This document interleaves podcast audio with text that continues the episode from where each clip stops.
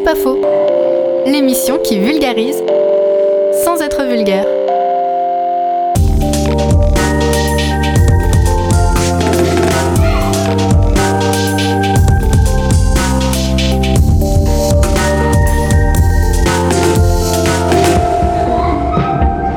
Ouais, c'est pas faux.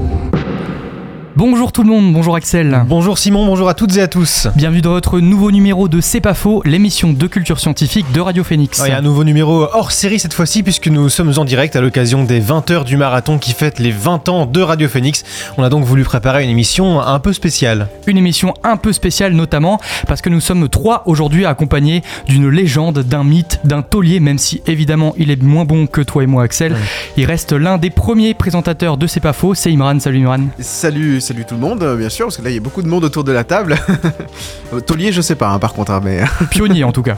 pionnier, oui, peut-être. Imran, tu seras avec nous pour euh, mener l'interview du jour. Aujourd'hui, on reçoit François Millet, directeur de projet Sciences et Société du Dôme. Avec lui, nous parlerons des grandes évolutions technologiques de ces 20 dernières années. Et pour l'accompagner, Fabrice Morel, enseignant-chercheur spécialisé en intelligence artificielle, et Gaël Dias, chercheur au grec. Nous chercherons à comprendre comment en 20 ans nous sommes passés du mélodieux modem 56K aux intelligences artificielles capables de créer, de créer des dissertations de philo à votre place ou de produire des fausses photos de Boris Johnson dansant avec des renards en peluche, image pas du tout choisie au hasard. Et on en profitera aussi pour revenir euh, avec lui sur euh, l'évolution de la médiation scientifique sur ces 20 dernières années. Et en deuxième partie d'émission, nous reviendrons également avec Imran sur la genèse de ce programme. On vous parlera des mystères qui entourent C'est pas faux. Mais avant cela, c'est l'heure des infosciences de la semaine. Alors non, pas vraiment. euh, Cette fois, on va plutôt faire un bond dans le temps. Imaginez-vous 20 ans en arrière, sous Chirac, sous Jacques Santini, et à peine un an après le passage à l'euro. Et il s'en est passé des choses depuis dans le domaine scientifique. On vous propose donc ce midi une rétrospective des grands moments de la science de ces 20 dernières années. Axel, je te laisse refaire la phrase de lancement. Mais avant cela, c'est donc parti pour les infosciences de ces 20 dernières années. À New York, au siège de l'ONU, c'est la Déclaration universelle sur le génome humain qui vient d'être adoptée, un texte qui va cadrer toutes les avancées de la génétique et qui interdit notamment le clonage humain. Nous sommes donc le 14 avril 2003. La Maison Blanche annonce officiellement la fin du séquençage du génome humain. Eh oui, et c'est une immense avancée dans l'histoire de la génétique. Le séquençage, ça désigne en fait le fait d'établir un ordre dans ce qui compose notre ADN. Après un travail de plus de 20 ans, les chercheurs ont enfin codé l'entièreté du génome humain. C'est en fait la première cartographie de l'ADN humain après 38 versions intermédiaires. Alors la déclaration universelle sur le génome humain et les droits de l'homme dont parle Élise Lucet euh, dans le, dans le reportage, elle est apparue quelques années avant, en novembre 97, alors que l'entièreté du génome n'avait pas encore été cartographiée. Et d'ailleurs, est-ce que même en 2003, on avait bien mis à jour tout sur le, géo- sur le Ouais, génome? Je te vois venir, effectivement, c'est plus complexe que ça, et tu as bien raison de poser la question, Simon. Disons que c'est la première version quasi complète, à quelques erreurs ou zones d'ombre près, mais ça restait quand même une, une grande avancée euh, pour l'époque. Très bien trouver ce qui explique que nous sommes là, les planètes, les étoiles, la Terre, la vie, tout ce qui nous entoure et que l'on peut voir parce que ce n'est pas du vide, parce qu'il y a de la matière. Et c'est ici à 100 mètres sous terre au CERN, dans ce tunnel de 27 km de circonférence, qu'on aurait découvert cette fameuse particule qui donne du sens à l'univers, tel que les physiciens l'envisagent depuis près de 50 ans, le boson de Higgs. On fait un bond de 10 ans, nous sommes le 4 juillet 2012, un moment historique chamboule l'univers scientifique. Et comme vous venez de, de l'entendre, c'est la découverte du boson de Higgs, un, thème que, un terme que vous avez sans doute déjà entendu. C'est la clé essentielle de la compréhension des constituants élémentaires de notre univers. Alors qu'est-ce que ça signifie concrètement? Ça paraît assez abstrait comme ça. Eh bien, en 1964, Peter Higgs fait l'hypothèse de l'existence d'une particule capable de donner une masse à toutes les particules élémentaires. Elles sont présentes dans un champ, le champ de Higgs, et le boson, c'est tout simplement la plus petite particule de ce champ. En 2012, grâce à un accélérateur de particules qui les désintègre, Higgs a pu découvrir des petites traces du boson et donc valider sa théorie. Il a d'ailleurs reçu le prix Nobel de physique l'année suivante pour récompenser cette découverte. Et on commence donc par cette première mondiale en matière de chirurgie cardiaque. Une équipe de l'hôpital Georges Pompidou à Paris a réalisé il y a deux jours une opération unique en son genre. Un patient âgé de 75 ans s'est vu, euh, je vous le disais, implanter un cœur totalement artificiel, ce qui a d'ailleurs été conçu par une entreprise française. Nous sommes le 18 décembre 2013. Un homme souffrant d'insuffisance cardiaque terminale a pu vivre un peu plus longtemps grâce à l'implantation d'un cœur artificiel. Et tout ça grâce à un médecin français, Alain Carpentier, qui avait conçu ce cœur 20 ans auparavant. Alors de base, l'âge avancé du patient ne permettait pas une transplantation et pourtant il s'agissait de la seule alternative lui permettant euh, de continuer à vivre. C'est donc une grande première. Et si je ne m'abuse, Axel, il me semble que ce n'était pas la première fois qu'un patient recevait une greffe de cœur. C'est exact. En fait, euh, le premier à s'être lancé dans l'aventure, c'était le professeur Dento Cooley, un professeur américain qui avait réalisé en 1969 la première implantation d'un cœur artificiel. Seulement ce cœur, il n'était que temporaire, ce n'était qu'une prothèse. Celui du docteur Carpentier, lui, est bien définitif. De l'eau sous forme liquide sur la planète Mars. Cela faisait 30 ans que les chercheurs s'interrogeaient à ce sujet. Une équipe internationale de scientifiques a démontré qu'un imposant réservoir d'eau liquide serait présent à proximité du pôle sud de la planète rouge. Nous sommes le 25 juillet 2018 et on a découvert de l'eau sous forme liquide sur Mars. Et oui, on savait qu'il existait actuellement euh, de l'eau sous forme de solide, mais pas sous forme de liquide. Or, des chercheurs italiens ont découvert la présence d'un lac de 20 km de large situé au pôle sud de Mars. Ce lac, euh, il est donc euh, dans un sous-sol de la planète à plus d'un kilomètre de profondeur sous une couche de glace. Et pourtant, sur Mars, les, les, températures ne sont pas tout à fait les mêmes que sur Terre. Il fait très froid. Comment est-ce qu'on peut avoir la présence d'eau liquide? Bonne question, merci de l'avoir posée. C'est parce qu'en fait, cette eau est extrêmement salée et ces sels minéraux, ils agissent comme de l'antigel. Cette découverte, elle a été rendue possible grâce à Mars Express, une sonde européenne en orbite autour de la planète rouge depuis 2003. Et c'est une première car même si on avait affirmé la présence passée d'eau liquide, on ne pensait pas en trouver aujourd'hui. Il se trouve à 55 millions d'années-lumière de la Terre au cœur de la galaxie M87. Un trou noir supermassif a été photographié pour la toute première fois. Une prouesse technique fascinante et donc une photo dévoilée hier au monde entier. Nous sommes cette fois-ci le 18 avril 2019, c'est tout récent, et vous vous, en souvenez peut-être, la première photographie d'un trou noir. Ah, si seulement on pouvait vous la montrer, cette photo euh, si saisissante, mais on fait de la radio, alors on va vous la décrire. Ça ressemble globalement à un gros anneau orangé, on dirait un peu un donut à vrai dire. Ce trou noir, il n'est pas situé dans notre galaxie, mais dans la galaxie M87, beaucoup plus massif que la, que la Voie lactée, située à 55 millions d'années-lumière de la Terre. Mais alors comment a-t-on pu réaliser ce cliché? Eh bien grâce à un nouveau télescope, le Event Horizon. Mais euh, pour produire une telle photo, il a quand même fallu attendre deux années, de longues années, mais le résultat en vaut la peine. Jusqu'ici, on avait le droit à de simples reconstitutions. Prochaine étape, améliorer encore la, la résolution de ces images pour avoir une image encore plus belle. Vous écoutez C'est pas faux sur Radio Phoenix. Au fil de ces 20 dernières années, Radio Phoenix a été témoin de nombreuses évolutions technologiques, du déploiement d'Internet à celui d'aujourd'hui des intelligences artificielles. Et les IA, on en parle d'ailleurs plus en détail dans notre deuxième partie d'émission, émission dans laquelle nous recevons François Millet. Bonjour. Vous êtes directeur de projet Sciences et Société du Dôme et vous êtes accompagné de Fabrice Morel. Bonjour. Bonjour. Vous êtes enseignant-chercheur spécialisé en intelligence artificielle et Gaël Diaz. Bonjour. Bonjour. Vous êtes chercheur au grec spécialisé en informatique. Alors, euh, les 20 dernières années ont été marquées par une évolution, un bouleversement technologique sans précédent. Est-ce que euh, vous parlerez d'abord, François Millet, euh, plutôt d'une évolution ou d'une révolution carrément? Alors, c'est toujours, oui, cette question de l'évolution, de la révolution, c'est toujours des, des, des, questions qu'on se pose. En fait, pour certains, ça peut être une révolution, pour d'autres, ça va être une, une, juste une évolution, tout dépend de, du point de départ des, des, uns et des autres. Euh, alors, après, depuis le début, vous dites que, que je suis accompagné de, des collègues du grec, mais j'ai quand même plutôt l'impression que c'est enfin, c'est moi qui les accompagne, parce que c'est enfin, voilà, c'est eux les chercheurs, c'est eux qui font les, les, travaux sur les recherches, c'est eux qui trouvent des choses, et c'est vrai que nous, au Dôme, on est plutôt une structure d'accompagnement. Alors, je voulais vous remettre ça un petit peu quand même, parce que c'est important. Voilà, comme s'il m'accompagnait. Non, non, on est plutôt nous une structure d'accompagnement et c'est vrai que bah, on accompagne effectivement les travaux de, de, ces chercheurs au fil du temps et c'est vrai que la question du numérique euh, figure parmi parmi ces évolutions. Vous avez cité le boson de X. Alors moi j'écoutais ces choses sur les 20 ans. C'est marrant, ça me faisait euh, renvoyer en fait aux expositions, aux rencontres et aux débats qu'on a organisés finalement ces 20 dernières années, puisque euh, voilà, au moment de la découverte du boson de Higgs, euh, on était en pleine expo justement sur la physique quantique, sur la, mécanique quantique et autres, et euh, le, le, le, boson a été découvert au moment où voilà, au moment où on, avait cette expo, où on réfléchissait à comment on peut intégrer des éléments justement dans les expos. Où, où moi, quand j'ai commencé, voilà, il y a 20 ans, justement dans l'association Relais de Sciences qui est devenue le Dôme, on était sur ces questions d'éthique et de bioéthique autour du génome et tout ça, donc c'était rigolo d'entendre euh, voilà, le, le- le pendant aussi euh, médiation, vulgarisation, puis surtout cette question des enjeux de science et de société. Donc, euh, oui, bah oui, quand on regarde sur 20 ans, on peut, on- le- sur le temps long, on peut penser que c'est- une évolution. Euh, je- comme vous concluez sur la question de l'intelligence artificielle, euh, finalement, euh, aujourd'hui, l'intelligence artificielle, on a commencé à en parler depuis un bout de temps, bien sûr, mais c'est arrivé dans notre quotidien il y a un an. C'était il y a ChatGPT, c'était il y a quoi Qui a vraiment révolutionné. révolutionner euh, le truc, voilà. Et c'est vrai qu'on on se dit, il y a une accélération quand même des choses. C'est-à-dire que j'ai l'impression que là, depuis un an et les débuts de ChatGPT, on en parle tout- absolument tout le temps, partout. Mais là, c'est peut-être aussi les chercheurs qui peuvent mieux répondre sur est-ce que pour eux, c'est une révolution ou pas? Si vous vouliez euh, peut-être souligner. Oui, euh, je, euh, je sais pas. Bah, disons que la dichotomie euh, évolution-révolution est un peu peut-être euh, si- simpliste. On peut dire qu'il y a eu, il y a eu les deux. Il y a eu des petites révolutions, des petites évolutions, des grandes. Dans ce que vous avez cité, évidemment, c'est des, éléments euh, principaux.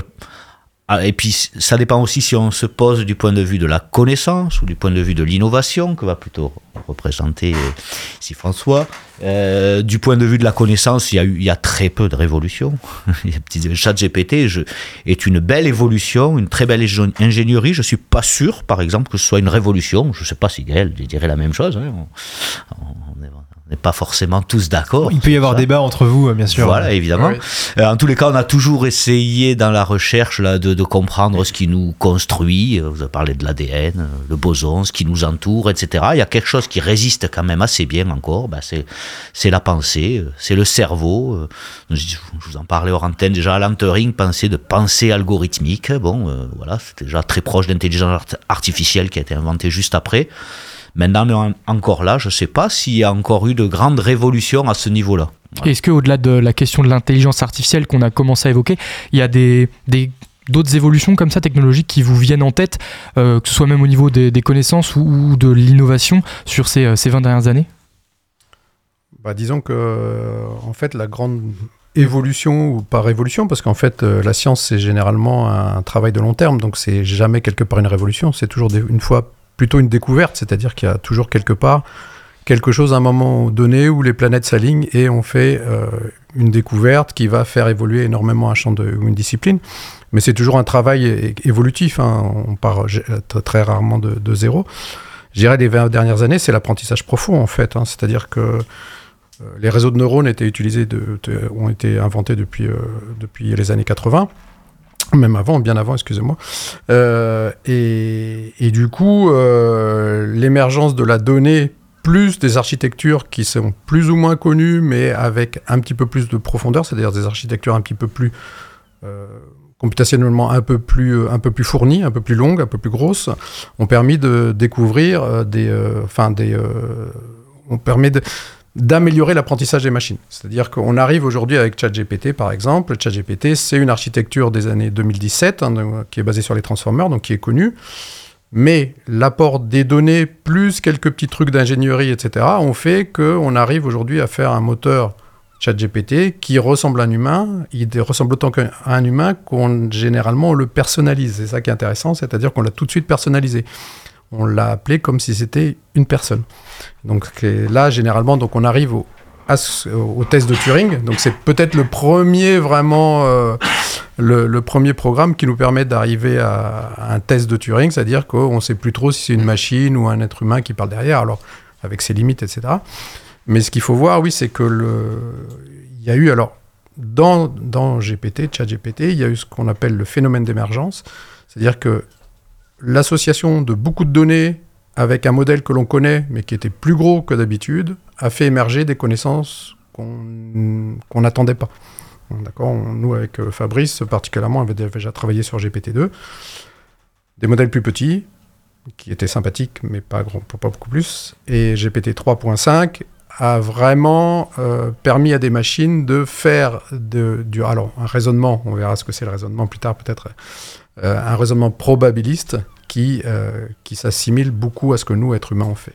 Alors justement, là, on parle de, de- de deep learning, par exemple, qui a représenté une, une révolution, moment charnière, et aussi évidemment l'avènement de l'informatique, la- la- la- la- les bases de données. Est-ce qu'il y a des changements qu'on pensait marquants et qui, au final, n'ont pas révolutionné grand-chose ou n'ont pas marqué les esprits euh, dans la science dans ces 20 dernières années? Alors ça, je- je me suis jamais À, posé à l'instar, peut-être du Minitel par exemple, où tout le monde y a cru, comme une révolution technologique, et au final ça n'a pas apporté un- quelque chose d'important dans, dans la façon de penser l'informatique euh, et la technologie d'aujourd'hui. Alors je sais pas si le Minitel n'a pas été euh, très important au final en, en son temps. Non, mais c'est euh, c'est quand même, oui, c'est disons que et c'est toujours pareil. Entre connaissances, on parle de connaissances, on parle d'innovation. C'est le Minitel a été une innovation absolument incroyable quand même. hein, que bon après. La France, en tous les cas, qui en est l'auteur, n'a pas su euh, Ça n'a pas été dire, vraiment pérennisé, Voilà. Et puis, et puis surtout comprendre, euh, on va pas rentrer dans les détails techniques, mais ça se joue à peu de choses près que que le qu'on- que la France soit quand même euh, devant tout le monde là-dessus. Puis non, ils n'ont pas su euh, transformer l'essai, on va dire. Mais c'est quand même. euh, Alors après, est-ce qu'il y a des, des, des choses comme ça qui euh, auxquelles on a beaucoup cru, c'est ça Mm. que tu veux dire, et Mm. qui finalement, euh, bah, plein, sûrement des tonnes de choses, puisque la rupture qui est euh, qu'on recherche en science, quand on veut vraiment faire une stratégie de rupture, quelque chose qui change tout, ben ça arrive pas. Ça arrive rarement. euh. Et donc tout le reste sont des choses auxquelles on a cru et qui n'ont qui pas rien donné. Je- Ce qu'il y a derrière ta question, je trouve, c'est l'idée de l'utilité. Qu'est-ce qui a été utile ou pas utile? Euh, Moi, je pars du, principe que la, toute connaissance mais est utile. Alors que toute innovation ne l'est pas forcément. Donc j'inverse souvent. On te dit, mais ça sert à rien ce que tu fais, etc. C'est le contraire. C'est souvent les innovations qui servent à rien. La connaissance, elle, est toujours utile. Et quelques innovations vont pouvoir transférer cette connaissance dans quelque chose aussi d'utile pour tous. Parce que l'utilité, c'est tout un débat très compliqué. Notamment- Donc, euh, notamment c'est pour science, ça que, euh, oui, c'est pour ça que c'est difficile de répondre à sa question. euh, Qu'est-ce qu'on a cru, qu'est-ce qu'on n'a pas cru? C'est pas, ça se pose pas tellement en ces termes, de mon point de vue. Il y a beaucoup de, de domaines qui ont été touchés par, euh, par euh, la, la transition euh, technologique, si on peut dire. Euh, Est-ce qu'il y a des domaines qui ont échappé à cette, à cette transition, à ce bouleversement? Alors quand tu dis euh, technologique, je pense que tu, tu, tu, tu, tu dis euh, numérique peut-être sur ces dernières oui, oui, en technologique, la ouais. technologique, la transition technologique, enfin. à quel moment ça devient une techno, elle remonte très très loin. Moi, je vais rebondir sur ce. Effectivement, aujourd'hui, tout. Enfin, regardez, on est là. Euh, ce qu'on est en train de faire là, c'est diffuser autant sur les ondes que, sur le numérique. Donc ça, il y a pas à revenir sur effectivement la révolution majeure de ces, ces 20-30 dernières années euh, qui tournent autour du numérique et la société de, la communication. Donc ça, euh, voilà, c'est là, on est en plein dedans et effectivement, c'est accéléré. Donc cette question de l'accélération peut laisser entendre qu'il y a une révolution, mais c'est vrai qu'il euh, faut pas qu'il y, ait- un amalgame ou un rapprochement de se dire voilà, il y a des révolutions scientifiques, il y a des révolutions conceptuelles très fortes, mais qui ne, ne génèrent pas forcément de euh, révolution euh, culturelle ou sociétale. Donc la question c'est est-ce que la révolution elle est sociétale, sociale, elle est culturelle ou est-ce qu'elle est scientifique? Euh, le, La question de une des révolutions de ces dernières années, c'est le fait que que le- le numérique on peut le faire à plusieurs. C'est-à-dire que la révolution majeure, certes, c'est la société de, de- communication qui a, été générée, mais c'est surtout, enfin, c'est quand le web 2.0 est arrivé. C'est-à-dire que le, le- c'est quand, quand tout d'un coup, euh, on pouvait, euh, n'importe qui, de n'importe quel coin de, du monde, pouvait faire des choses ensemble de façon très horizontale. Même nous, euh, en termes de médiation culturelle, ça a changé. C'est-à-dire que le, le- la façon d'envisager comment on, dialogue avec des publics, c'est des choses qui ont complètement été changées. Nous, au Dôme, on parle plus de public, on parle de personnes participantes. C'est-à-dire que cette culture du numérique, du logiciel libre, de l'open source, que euh, chacun peut apporter une petite brique à la connaissance, qui est très très présent aussi, voilà, qui a aussi hérité du monde effectivement euh, scientifique et technique. Cette question de l'open source, de l'ouverture, du partage de l'information. Enfin voilà, on dit que le, web à la base c'était quand même un, système qui euh, a été créé pour permettre justement aux chercheurs, aux scientifiques de partager des données. Donc cette culture du euh, on fait euh, tous ensemble, on participe, on fait réseau, lequel le, voilà, le terme même de réseau est très présent aujourd'hui. On veut faire des réseaux, on veut s'organiser en réseau et autres, mais c'est vraiment quelque chose qui est hérité euh, du numérique. Donc la révolution, elle est dans le culturel et sociétal et pas forcément euh, scientifique et technique parce qu'effectivement le minitel enfin voilà c'était déjà on y était déjà quoi. En fait, la révolution euh, technologique scientifique ne se fait pas tant sur une question d'innovation de connaissances que sur la question de l'accès à cette connaissance et à l'information scientifique de façon euh, générale. Ou de ce que ça change dans le comportement des gens Enfin, c'est c'est encore une fois, donc c'est pour ça que je suis un pas raccord sur euh, l'innovation. Une innovation, il y a quelqu'un qui dit c'est euh, quelque chose qui va bénéficier à, Voilà, dont, dont un milliard de personnes peuvent se saisir. Là, c'est une innovation. En dessous, ouais, c'est pas vraiment une innovation. Donc ça, c'est les, ça, c'est les entrepreneurs qui pensent marcher, tout ça. Bon, ok, donc ça veut dire que ça change quelque chose. Mais enfin, voilà, le boson de Higgs, c'est une révolution, quoi. Enfin, très clairement. Mais euh, ça a changé quelque chose pour nous au quotidien, le boson de Higgs. Enfin, c'est, par contre, ça, ça, ça valide tellement de choses. Mais euh, euh, de même que la, la, la question du, enfin, à la fin du, du, du 19e siècle, on avait répondu à toutes les questions scientifiques. C'était fait, on avait tout plié. Tout était plié. Il y avait juste un tout petit truc qui nous manquait, c'était ouais, fait le, la lumière, le photon. Il y avait un truc qui, était un peu pénible, euh, qui, qui voilà, on savait pas trop comment ça se passait, mais on s'est dit bon allez, on se donne 10 ans et puis on va bien trouver ce qui se passe. Et puis en fait, euh, ouais, ça a pris une dizaine d'années, sauf que ça tout balayé, euh, toute la, physique euh, du, du, du siècle dernier, et c'est là qu'est née la physique quantique et euh, la question voilà. Du, et donc ça, ça, ça a été une révolution. Et pourtant, est-ce que on a senti euh, qu'il s'est passé des choses à cet endroit-là? C'est intéressant ce dis parce qu'il y a aussi une question de la perception. Dites si. Il y a aussi une question de la perception de de la manière dont la science nous dit un peu comment est le monde et la manière dont on l'interprète derrière. C'est-à-dire qu'on voit encore le monde comme on le voyait avant Einstein, par exemple. La perception du temps, on n'a pas la vraie perception du temps. Donc il y, a les deux aspects aussi. Euh, avant de faire révolution chez les gens, ça, ça prend du temps. Au niveau des, des, impacts sociétaux, y a, on parlait tout à l'heure de, la connaissance. Quels sont les, grands impacts sur la société qu'ont eu euh, ces grands bouleversements technologiques des 20 dernières années, que ce soit sur notre euh, façon euh, de travailler, notre façon d'apprendre des choses, de, de, transmettre les connaissances aussi?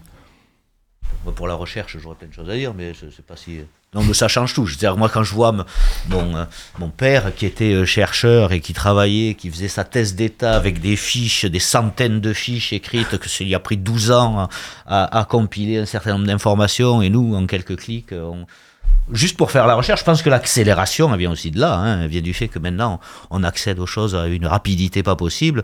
Moi, je pense qu'on a, dans notre manière de travailler, tous. Alors, la question c'est est-ce que est-ce que c'est bien ou est-ce que c'est pas bien ça, ça parce que plus on peut en faire, plus on en fait. Donc il y a aussi une sorte de, de, fuite en avant vers l'en faire toujours plus, et ça ne veut pas dire que c'est bien. Mais, mais on, voilà, je ne donnerai pas de jugement de valeur si c'est bien ou pas, mais c'est un fait, on, on, en fait, on peut en faire beaucoup plus. Alors on parlait de l'accessibilité à l'information et à la connaissance scientifique de façon un peu plus euh, généralisée. Euh, François Millet, vous êtes acteur de la médiation scientifique, un terme qu'on n'entendait peut-être pas forcément il y a 20 ans, la médiation scientifique. Comment est-ce que cette pratique a évolué ces dernières années et comment on en arrive à créer euh, bah, le Dôme à Caen, par exemple, qui est un lieu de culture scientifique euh, affiché comme tel? Est-ce que le numérique a permis aussi à favoriser ce, ce développement? Alors, euh, effectivement, même maintenant, on n'entend pas beaucoup parler de la médiation scientifique, sauf quand tu suis une filière de oui. médiation scientifique. Vous voyez ce que je veux dire? En fait, par contre, tout le monde connaît C'est pas sorcier, quoi. Oui. Et, euh, mais sauf qu'il n'y a pas marqué médiation scientifique ou culture scientifique. Et, et même avant, enfin voilà, euh, certains sont peut-être allés à la Cité des Sciences, au Palais de la Découverte, et c'est des trucs voilà, qui, qui, datent de plus de 40 ans, quoi. Donc, donc voilà, c'est deux fois plus vieux que Radio Phoenix. Euh, donc il est clair que il euh, y, y, a eu une évolution de toute façon hein, de, de, de, cette culture scientifique. Cette culture scientifique, elle vient aussi du fait de, euh, alors voilà, j'ai parlé sans, sans, trop de filtres, mais il y, y, a eu toujours cette idée de se dire euh, il faut, il faut, il faut que, que voilà que les gens s'intéressent aux sciences parce que parce que pour continuer à être compétitif, pour continuer voilà à, à, faire que la France rayonne et tout, il faut il faut des chercheuses et des, et des chercheurs de talent et donc il faut promouvoir les filières scientifiques et tout ça. Et c'est vrai qu'il y, a eu il euh, y, y, a eu tout un courant qui tourne autour de la promotion active, de, voilà, la promotion des sciences, une diffusion des sciences, d'un accompagnement, d'emmener les gens vers les sciences et techniques. Il y a un autre courant dans lequel on s'inscrit aussi, euh, euh, qui, est, celui de, aussi d'engager un débat de science-société. Et ça, c'est né aussi des grandes crises technologiques qu'on peut passer. Enfin voilà, on est le, le, le 20e siècle et le début du 21e sont marqués par des, enfin, par des crises majeures. La dernière, c'est en 2020, hein, si on veut, si on veut la marquer en termes de, de crise scientifique et technique. Donc ça, ça aussi créé euh, un changement dans euh, euh,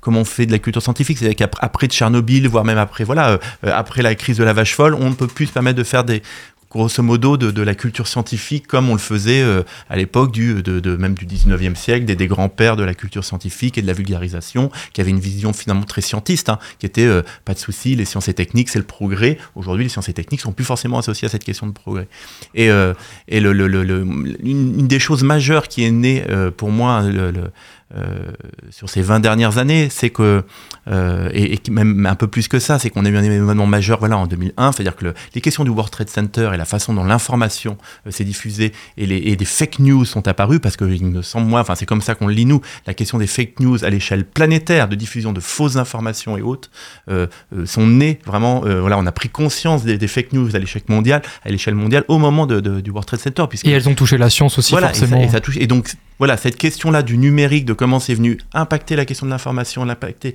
la question au fait, puisque je disais tout à l'heure, hein, le fait que tout d'un coup, euh, euh, on peut commencer à faire des choses ensemble, c'est ça, nous, qui nous a fait vraiment inverser. C'est-à-dire que, euh, plutôt que de faire des expositions ou des conférences, même si on faisait des barres de sciences, on était très euh, débattons des sciences et techniques, travaillons sur les enjeux, enfin, questionnons vraiment, euh, alors pas le bien et le mal, mais, mais les enjeux, quoi, parce qu'au-delà des questions de valeur, c'est est-ce que c'est souhaitable ou pas souhaitable? Au-delà des questions de bien et de mal, c'est est-ce que c'est ça qu'on veut? Est-ce que c'est ça qu'on veut collectivement? Donc, on s'est toujours inscrit là-dedans. Et à un moment à un autre, on s'est dit, et, et, et, et je pense que même le, le, le, enfin, la crise Covid nous, a, nous donne raison en partie, c'est que, ok, une fois qu'on a débattu que est-ce que c'est souhaitable ou pas souhaitable, et donc, et donc qu'est-ce que ça change? Et pour finir sur cette question de la médiation scientifique, est-ce que vous diriez, vous par exemple, qu'aujourd'hui on a plus que jamais besoin de cette médiation scientifique? Est-ce qu'elle est quasiment inhérente à l'étude scientifique? Alors nous, on parle moins de média, on parle de moins en moins de médiation que d'intermédiation, c'est-à-dire que il y a cette question dans la médiation de, de quelque chose de très, euh, de très euh, asymétrique, quoi, comme s'il y avait vraiment un savoir qu'il faut diffuser dans un sens. Euh, nous, ce qui nous intéresse le plus maintenant, c'est vraiment de se dire euh, euh, comment on amène la population, comment on amène tout à chacun à pouvoir participer des enjeux de recherche. Voilà, on parle des, IA, et si, et si, on crée une IA, nous on crée des programmes, on bosse avec des chercheurs, on se dit ok, parlons d'IA, mais on va c'est quoi l'usage de l'IA Travaillons avec la population, travaillons avec les, les, futurs bénéficiaires, travaillons même là autour. C'est quoi l'IA pour une radio? Ok. Mm. Et eh ben on fait un atelier euh, la semaine prochaine euh, au Dôme. On dit c'est quoi euh, Quel usage de l'IA on veut pour pour la radio et qu'on l'imagine ensemble. Donc voilà comment on le fait. On est on n'en débat pas. On fait. On, enfin le but c'est pas de juste débattre ou juste faire de la vulgarisation. C'est de s'emparer de ces débats et de ces vulgarisations pour créer quelque chose avec les gens. Parce que, que sinon on, on reste toujours tombé dans un un, schéma. Moi, je reprends vraiment juste la question du, euh, comment dire, du, euh, de, la crise Covid, où en fait, y a, on est dans ce monde d'après haute, il y a eu énormément de fake news et tout ça. Enfin, on ne va pas refaire tout, l'historique, euh, mais sauf qu'à la fin, on a dit bon, bah, on se confine parce que les sciences vont nous apporter une solution. On a dit, euh, voilà, on, ne changeons rien, on va avoir un vaccin. Et, peut-être même que le fait d'avoir eu un vaccin, c'est ce qui va nous empêcher de changer parce qu'on se dit, hé, hey, les sciences et techniques, c'est bon, on a trouvé la solution. Pourquoi, pourquoi se prendre la tête?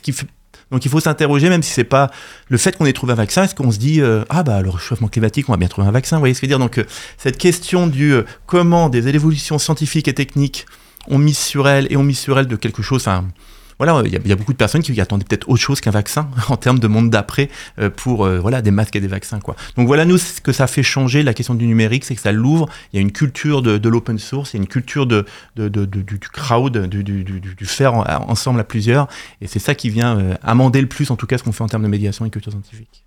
On continue de parler de la, des évolutions technologiques de ces 20 dernières années, mais avant on va faire une pause musicale et écouter Baby I'm Yours de Breakbot. À tout de suite sur Radio Phoenix. Thought I had it all together, but I was led astray the day you walked away. You were the clock that was ticking in my heart, changed my state of mind. When love's so hard to find, your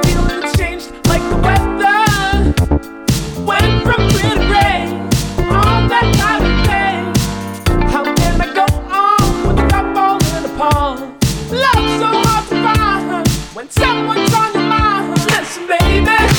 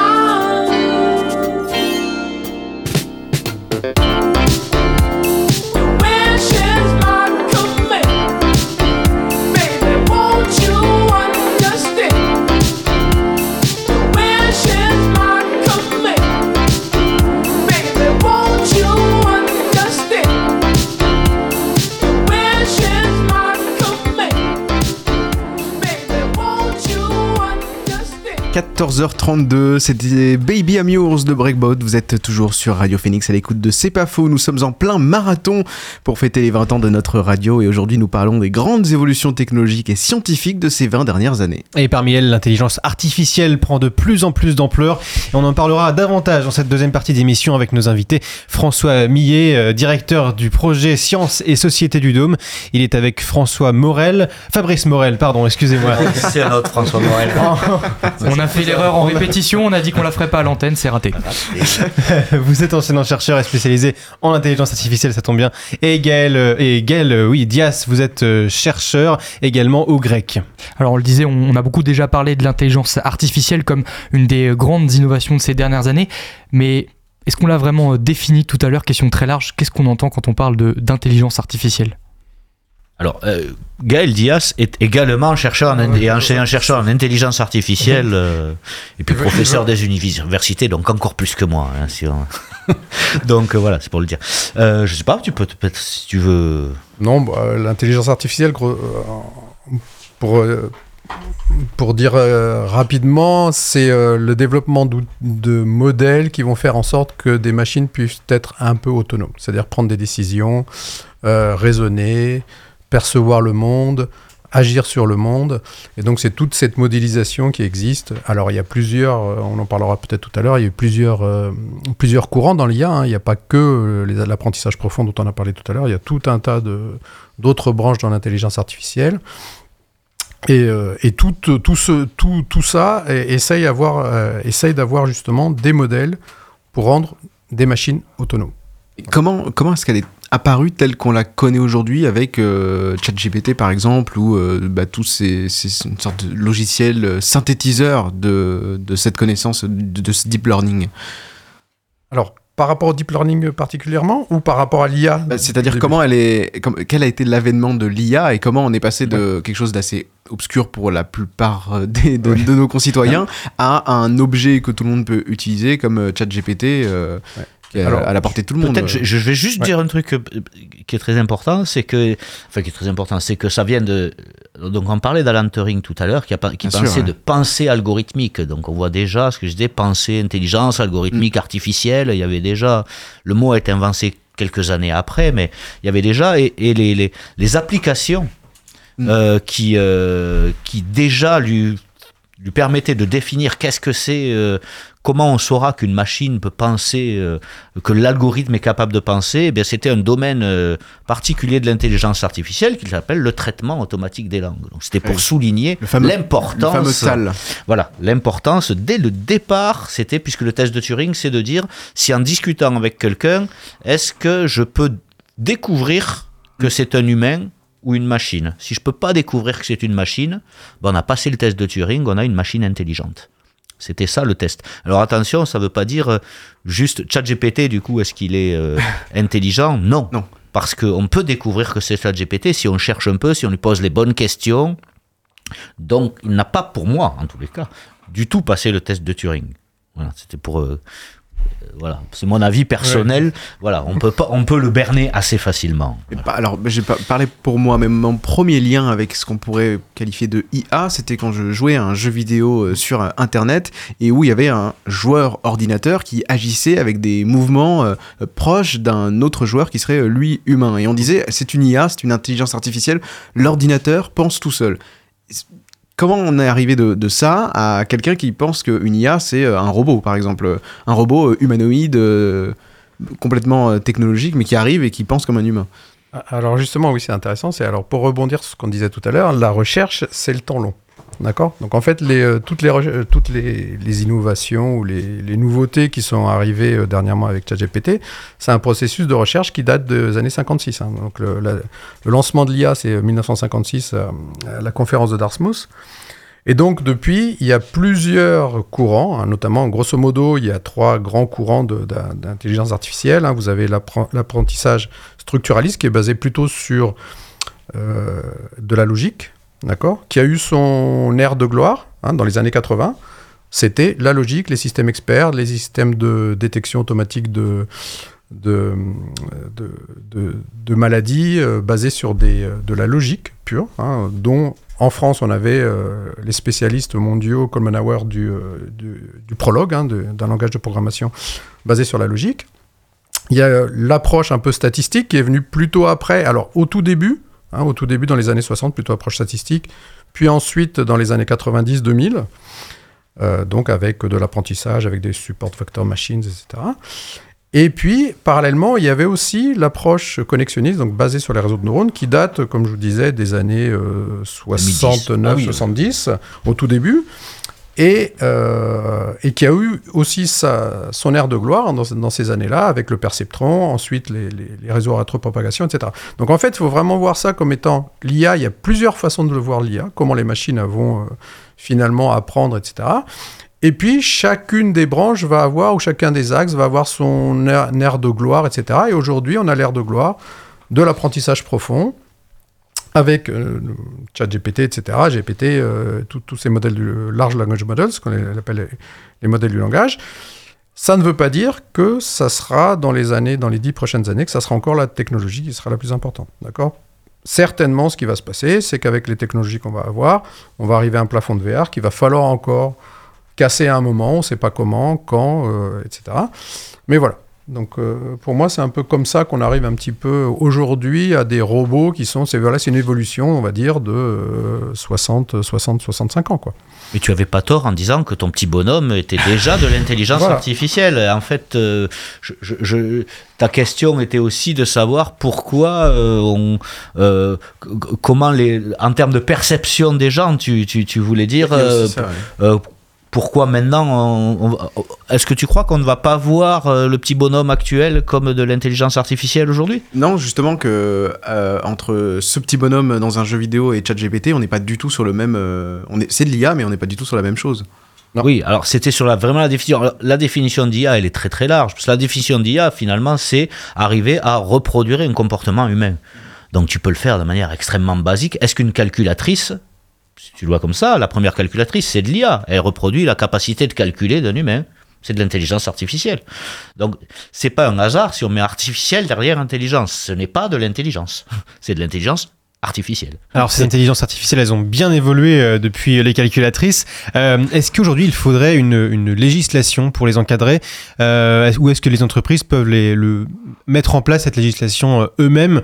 On peut penser par exemple à nombreux problèmes éthiques qui sont posés par les intelligences artificielles. Je pense par exemple aux, aux- aux- aux compositions de musique qui vraiment qui sont indissociables quasiment de, de, de- de création humaine.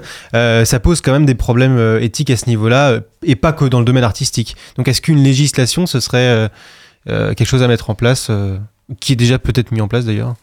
Alors moi, je suis pas spécialiste de la législation, mais pour moi, la réponse est dans la question. Enfin, et, et, pourquoi, pourquoi poser une question de droit à des chercheurs en, en- en intelligence artificielle, en fait? C'est-à-dire que là, vous nous demandez une opinion comme si, euh, comme si parce qu'on est chercheur, enfin voilà, mes collègues sont chercheurs en, en sciences, euh, ce sera eux de dire s'il faut faire une loi. Et je pense que même là, justement, c'est une erreur de se dire, euh, enfin, le chercheur est là pour apporter des connaissances et autres. Il peut donner son opinion, bien sûr, mais cette opinion, elle vaut pas plus que la vôtre, en fait, sur savoir s'il faut une loi ou pas. Enfin, euh, Mais il peut pas tout de même avertir, euh, en étant connaisseur du sujet, se dire attention, il y a peut-être un danger derrière. danger ou des risques, mais, mais, mais euh, est-ce que, est-ce que ces dangers ou ces risques relèvent de son domaine d'expertise scientifique? Je ne sais pas. Est-ce que les risques, est-ce qu'il y a, il y, a des- il y a des risques que les chercheurs disparaissent en, en- en intelli- Est-ce que l'IA menace l'existence des, euh, des chercheurs en intelligence artificielle, par exemple?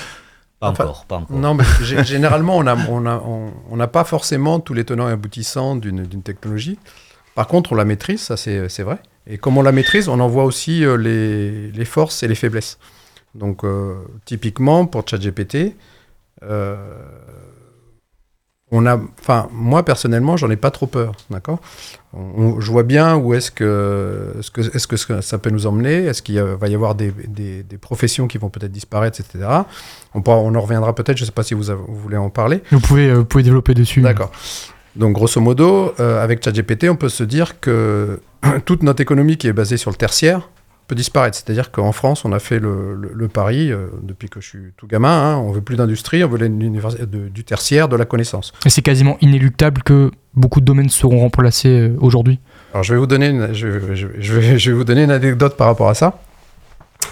Et donc en fait, oui, juste pour euh, finir mon, mon propos, en fait, aujourd'hui, les, euh, les professions qui sont en danger, c'est les professions à haute connaissance, d'accord? Les informaticiens, les avocats, les, euh, linguistes, euh, etc., etc., puisque les créateurs de, de, contenu, de médias, etc., etc. et par, à, côté, le plombier, l'électricien, ils n'ont pas de problème avec ChatGPT, d'accord? Il faudra toujours monter des, etc. Donc aujourd'hui, on pourrait dire, voilà, il y, a un- il y a un paradigme qui va dire que finalement, bah, on nous dit d'étudier, de, de, de com- connaiss- avoir de plus en plus de connaissances, et ça peut être euh, néfaste. Donc là, je- donc je vais vous donner mon idée. Bon, quand j'ai fait mon doctorat, je ne voulais pas travailler en traduction automatique. D'accord? Je disais, traduction automatique, je ne veux pas travailler là-dessus parce que je vais enlever du travail aux gens. Et en fait, ce qui s'est passé, c'est pas du tout ça. En fait, euh, Google a fait son, son traducteur automatique. Et il y a eu de plus en plus de, de traducteurs. Pourquoi? Parce qu'en fait, il y a eu un biais, c'est-à-dire que vu que c'était accessible, les autorités, les administrations ont demandé de plus en plus de traduction. D'accord? Et donc, en fait, on se retrouve des fois avec se dire oui, mais euh, ça va remplacer les avocats, ChatGPT va remplacer les avocats. Non, non, ça va pas les remplacer, en fait. Ils sont déjà submergés, ils vont travailler plus vite, mais ils vont certainement avoir beaucoup plus de cas.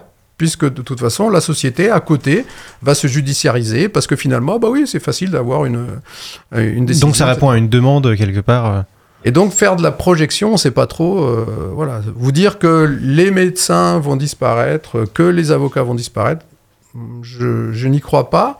Et, mais encore une fois, c'est des effets. Alors tout a des biais, hein, je pense que Fabrice pourra en parler mieux que moi, mais euh, toute technologie, ou François, euh, toute technologie, ils ont des biais, ont des biais. Et donc on s'attend, ils ont des conséquences qui sont pas forcément celles qu'on attend en fait. Il y a toute une partie des. Moi, je suis allé voir il n'y a pas longtemps une conférence sur les effets rebonds. C'est des choses qui. On a beaucoup de mal à prendre en compte ces choses-là. Et, nous, on ne peut pas le faire. Les exemples qu'il y avait, c'était une conférence d'interaction machine, par exemple. C'était si je vous disais que le travail en distanciel pour le climat, c'est bon. Est-ce que le covoiturage, c'est bon pour le climat? Vous avez envie de dire oui? Bah, les effets rebonds montrent que non. Ça a été négatif pour l'instant. Le bilan est négatif. Euh, Pourquoi? C'est quand même étrange. Ben, les gens avec du distanciel ont pu aller habiter un peu plus loin. Comme ils sont allés habi- habiter un peu plus loin, ben, ils ont, outre les histoires de double chauffage, etc., mais juste d'habiter plus loin fait qu'on habite un peu plus loin d'une grande surface, un peu plus loin de l'école de ses enfants, puisqu'on se permet d'aller plus loin. Donc on prend un peu plus la voiture, et il y a des effets rebonds. Le covoiturage, est-ce que c'est bien? Ah, si c'est pour mettre plein de gens dans des voitures différentes dans une seule voiture, c'est très bien. Si c'est pour vider les trains dans des voitures, c'est pas bien. Et c'est ce qui se passe aussi. Des gens ne prennent plus le train parce qu'ils prennent le covoiturage. Effet rebond, on fait le bilan. Et donc tout ça, c'est des choses qui dépassent un peu le chercheur qui est là, comme disait François, pour apporter, de mon point de vue, de la connaissance, se méfier fortement juste là-dessus de l'utilité. J'étais dans, je donne toujours cet exemple de ma co-bureau avec qui j'étais euh, euh, quand j'étais euh, en thèse et qui me disait, je lisais un livre sur la virgule chez Baudelaire. Bon, le traitement là, me dit, mais en informatique, mais tu sers à rien, vraiment, c'est nul ce que tu fais. Moi, je fais des serveurs vocaux pour la SNCF. Et c'était déjà les chaînes de Markov, le début d'une forme d'intelligence euh, artificielle prédictive, qui essayait de prédire les mots, vous savez, pour ben, alors, au bout de notre thèse, quelle a été l'utilité Donc, elle a été utile. Elle a mis plein de, au chômage, plein de, de personnes euh, qui faisaient euh, l'accueil à la CNCF. Moi, la virgule chez Baudelaire, ça a permis d'intégrer dans les synthèses de paroles pour les non-voyants une meilleure manière de dire les, les textes et qui était mieux, compris, mieux compréhensible par les aveugles. Qui a été utile? Bon, je laisse la question en suspens, j'ai mon avis. voilà, donc il faut faire très attention sur l'utilité. Nous, on apporte de la connaissance. Moi, je laisse le transfert, les effets rebonds. On peut avoir une éthique sur ce, sur, sur, sur ce qu'o- qu'on décide d'étudier parce qu'on a une opinion, effectivement. Moi, je vais, je sais pas, au hasard, je, je vais pas faire de cybersécurité, ça m'intéresse pas parce que les applications de la cybersécurité ne m'intéressent pas. C'est un choix. Voilà, ça peut avoir rapport avec l'éthique d'une certaine manière. Voilà, mais euh, Juste pour rebondir, hein, ça, euh, en tant que chercheur, nous on est chercheurs en informatique, hein, euh, mais l'IA c'est aussi une, euh, une science pluridisciplinaire. Donc on travaille avec des sociologues. Donc par exemple, là, les sociologues, je pense à Frédéric Le Marchand peut-être qui nous, qui nous écoute, euh, qui, euh, qui est euh, sociologue des, euh, des sciences et technologies, et donc ils vont justement s'intéresser à tout cet impact de, de l'IA sur la société. Et donc il y a des chercheurs qui s'occupent de ça aussi. Donc nous, on est plutôt de l'autre côté en disant on crée peut-être des modèles, des techniques, des, peut-être des innovations à, à voir, mais dont on n'a pas forcément les tenants et les aboutissants euh, sur la société. Et d'ailleurs, est-ce qu'il faudrait euh, intégrer peut-être euh, des enseignements euh, autour de l'IA, que ce soit dans les programmes scolaires ou, j'imagine aussi beaucoup dans la médiation scientifique Ça doit être quelque chose que vous abordez en particulier. Bien savoir avoir, ne serait-ce que bien savoir utiliser les IA et aussi avoir un regard critique? En fait, la question, c'est effectivement, euh, là, là, on en arrive à un point où c'est en fait, il faudrait mieux informer, mieux éduquer. C'est souvent une espèce de, point Godwin de, de, de, de- des débats sciences et de société. C'est à chaque fois, c'est oui, mais en fait, il faudrait mieux éduquer, mieux informer. Donc, oui, bien sûr, il faut toujours un, un, un fond d'information et d'éducation. Et ça, on le fait ici, on le fait ailleurs, on le fait dans des conférences, on se fait à l'école. Bon, euh, et toute évolution né- nécessite de faire ça. Euh, mais déjà, le, le, le, le simple fait d'inviter les gens à s'en saisir, pour de, à s'en saisir, les approprier, et par le fait de s'en saisir et se les approprier, les questionner, euh, nous, nous semble une voie, une méthode plus intéressante que de faire un truc qui dit attention ou je sais pas quoi. Euh, parce que c'est en le faisant, voilà. Ensuite, pour, euh, pour, pour, pour conclure un peu cette question de légiférer ou pas légiférer, je pense que de toute façon, il faut réguler, comme, comme toute chose. Enfin, sinon, euh, sinon, on sait bien que toute chose qui n'est pas régulée, euh, et voilà, on, euh, c'est comme sur l'ubérisation aussi. Enfin, euh, une fois que c'était là, on a dit ah bah c'est là, on peut pas toucher. Bah si, si, il faut toucher, il faut réguler, il faut encadrer parce que parce que si jamais c'est pas régulé, allez, enfin voilà, je préfère ce mot réguler que légiférer parce qu'il y a plein de façons de réguler euh, autres que par que par la loi. Mais il faut bien sûr que oui, il faut absolument réguler parce que toute chose, enfin voilà, la main invisible qui fait qu'il y a un équilibre qui est bon pour tout le monde, on sait depuis longtemps que ça n'existe pas dans les sciences comme dans l'économie et dans plein d'endroits. Donc euh, il faut absolument encadrer euh, et réguler euh, ce qui arrive là pour pour pas faire en sorte que ce soit des, des, des- structures à visée plus purement économique et mercantile qui, qui, qui décident de, de, de, de comment une, une, une avancée ou une évolution technologique doit s'inscrire dans la société. Et pour terminer, une question qu'on se pose toutes et tous est-ce qu'un jour une IA remplacera Radio Phoenix? Seulement possible? Depuis le début, je, je, je- j'ai cru que qu'il se cachait quelqu'un. Est-ce que ce n'est pas déjà fait C'est pas des robots en face de nous Je sais pas, moi, que les textes que vous ayez euh, aient été déjà euh, générés par. Est-ce que vous avez ChatGPT? utilisé ChatGPT pour faire vos Non, textes jamais. On le dit pas à l'antenne, mais bon. Mais maintenant, vous pouvez avoir euh, de- de- des IA qui, qui, qui écrivent avec vos- Enfin, vous pouvez entraîner une IA avec votre propre style pour gagner en, en- en efficacité en, en utilisant votre propre style. C'est-à-dire qu'une IA peut se saisir de votre style, vous la nourrissez de votre style pour, euh, pour écrire deux fois plus de, de, de- de chroniques et, et traiter deux fois plus de sujets, si ce n'est dix fois plus de sujets importants pour la société. Merci beaucoup à tous les trois d'avoir répondu à nos questions. Je rappelle donc, François Millet, que vous êtes directeur de projet Sciences et Société au Dôme. Euh, Fabrice Morel, vous êtes enseignant-chercheur et spécialisé en intelligence artificielle, tout comme vous, euh, Gaël Dias. Merci beaucoup et bonne journée à vous. Merci à vous. Merci. Merci. Et on se retrouve dans quelques instants pour ce C'est spécial 20 ans de Radio Phoenix. Mais avant, on va faire une euh, nouvelle pause musicale et écouter The Look de Métronomie. A tout de suite dans C'est.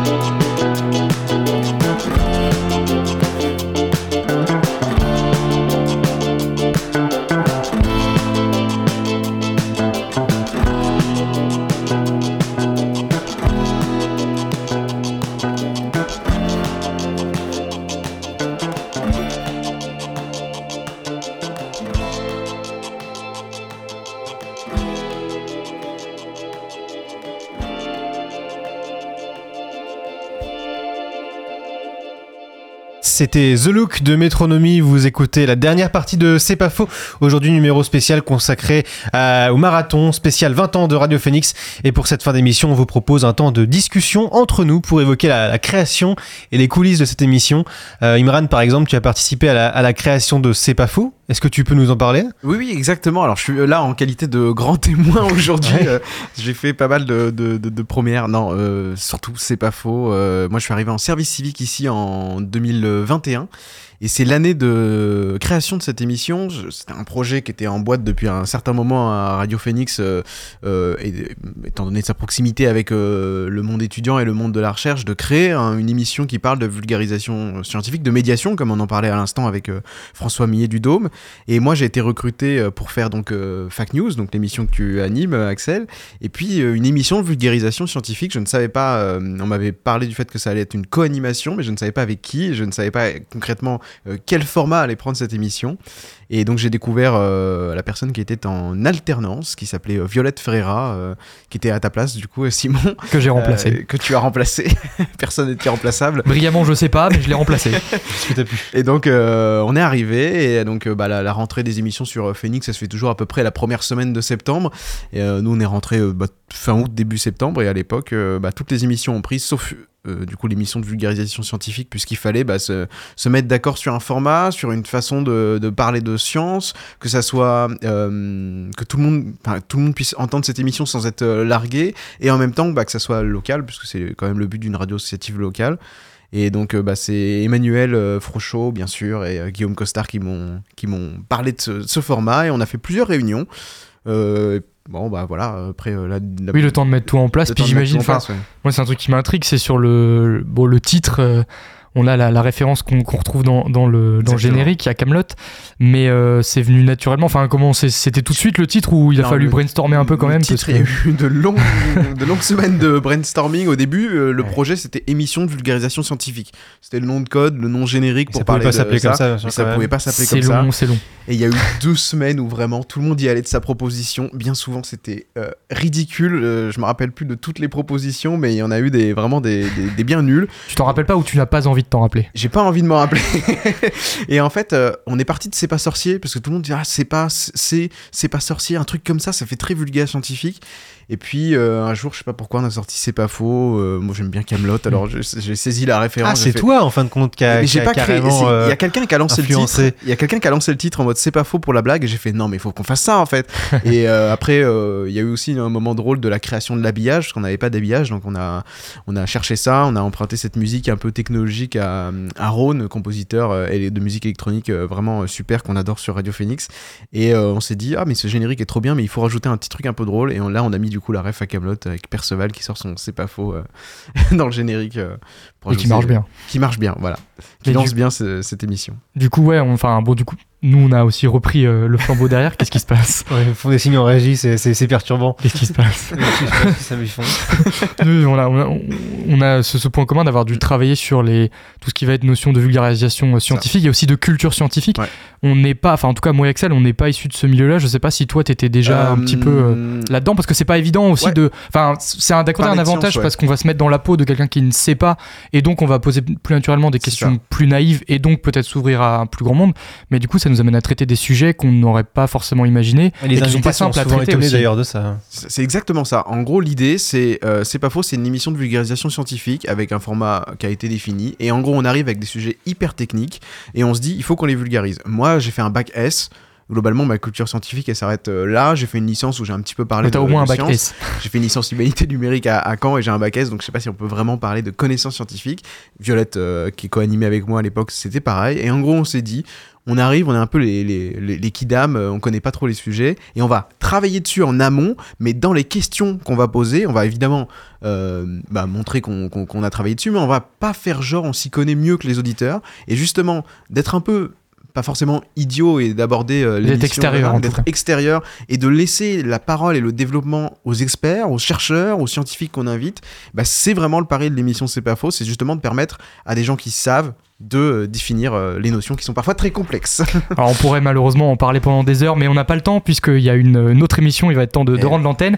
Le. C'est pas faux spécial marathon des 20 ans, c'est terminé. Merci beaucoup à François Millet, Fabrice Morel et Gaël Dias pour leur participation. Merci aussi à toi Imran euh, d'être venu. Merci à Emmanuel à la technique aujourd'hui et dans quelques instants. Vous retrouverez pleine balle votre émission de tennis. Bonne journée sur Radio Phoenix.